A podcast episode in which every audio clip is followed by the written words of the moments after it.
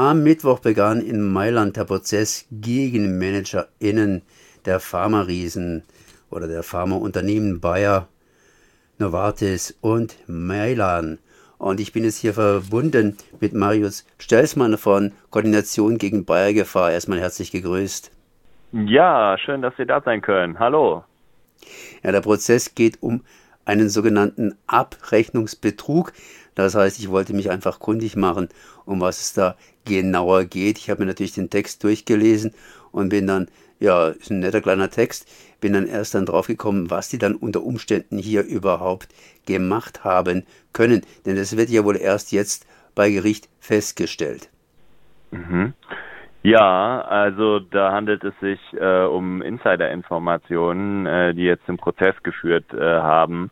Also was die Staatsanwaltschaft den Angeklagten vorwirft, ist gemeinschaftlich begangener Abrechnungsbetrug. Und der ist äh, gegangen zu Lasten der öffentlichen Gesundheitssysteme. Was passiert ist, ist, dass der Krankenhauskonzern San Donato, der da auch äh, drin verwickelt ist, beim regionalen Gesundheitsdienst äh, der Lombardei ähm, Arzneirechnungen äh, eingereicht hat, und zwar Arzneirechnungen von den Pharmaunternehmen Bayer, Novartis und Milan. Ähm, und da waren nicht die korrekten Preise ausgewiesen, äh, denn die Firmen haben der Hospitalkette unter der Hand äh, Rabatte gewährt. Also äh, was dann letztendlich passiert ist, die äh, Krankenkasse hat 10 Millionen Euro zu viel eingezahlt. Ähm, und das haben sich äh, die ja die Betrüger zusammen da als Extraprofit in die Tasche gesteckt. So lautet also, der Vorwurf.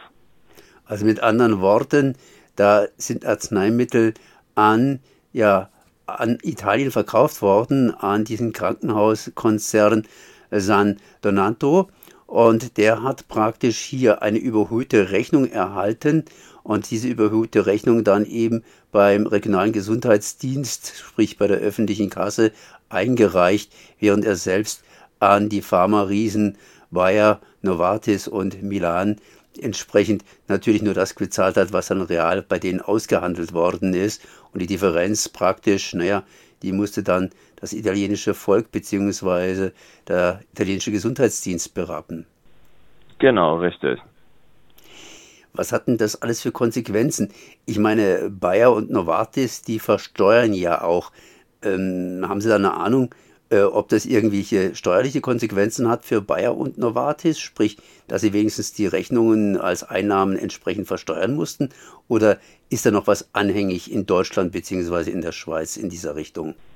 Also Bayer hat zu dem aktuellen Fall jetzt eine Stellungnahme abgelehnt. Äh, Novartis hat äh, die Entscheidung des äh, Richters äh, mit Bedauern zur Kenntnis genommen, aber jegliches Fehlverhalten in dem Fall äh, bestritten. Also es hat bereits im September einen ähnlichen Fall gegeben und da wurden im Rahmen einer unter äh, im Rahmen der Untersuchung des Falls 2,3 Millionen Euro bei äh, Novartis äh, beschlagnahmt worden. Ähm, bei einem vergleichbaren Fall, der auch noch länger zurückliegt, ähm, da hat es in, ähm, in den USA hat es auch einen ähnlichen Fall gegeben. Das war 2003. Ähm, da war das amerikanische Gesundheitsprogramm Medicaid, ähm, was äh, ähm, was diese Preisdifferenzen dann äh, äh, so, zu dessen Lasten die gegangen sind und da musste Bayer 250 Millionen Dollar äh, Strafe äh, bezahlen. Also das sind äh, äh so die Hausnummern, die in vergleichbaren Verfahren da gezahlt worden sind. Wie ist es überhaupt aufgeflogen?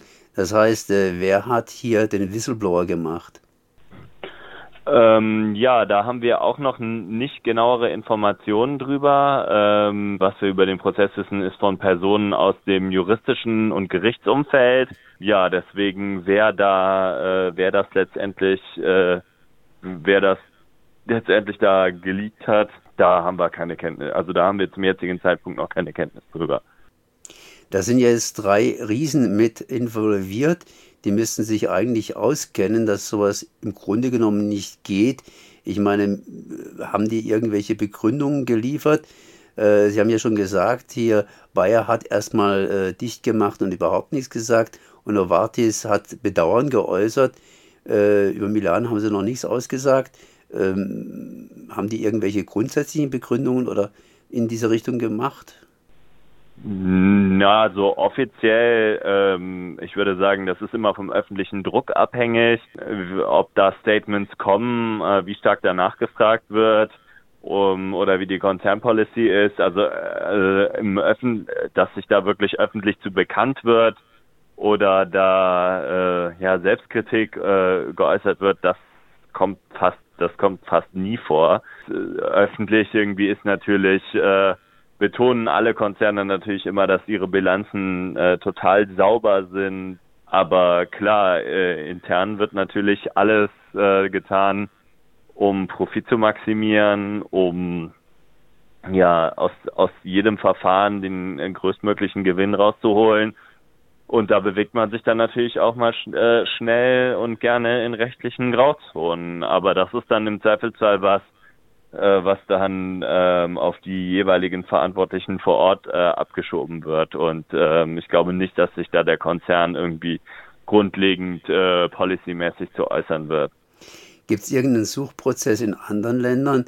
Das sind ja alles Global Player und das heißt, Italien ist ja nur, wenn ich mal so sagen darf, ein Land in Europa und global gibt es ja da noch mehr nachzuschauen. Ja, also ich kann noch, äh, noch mal zurückkommen auf den Fall äh, 2003 äh, in, äh, in Washington.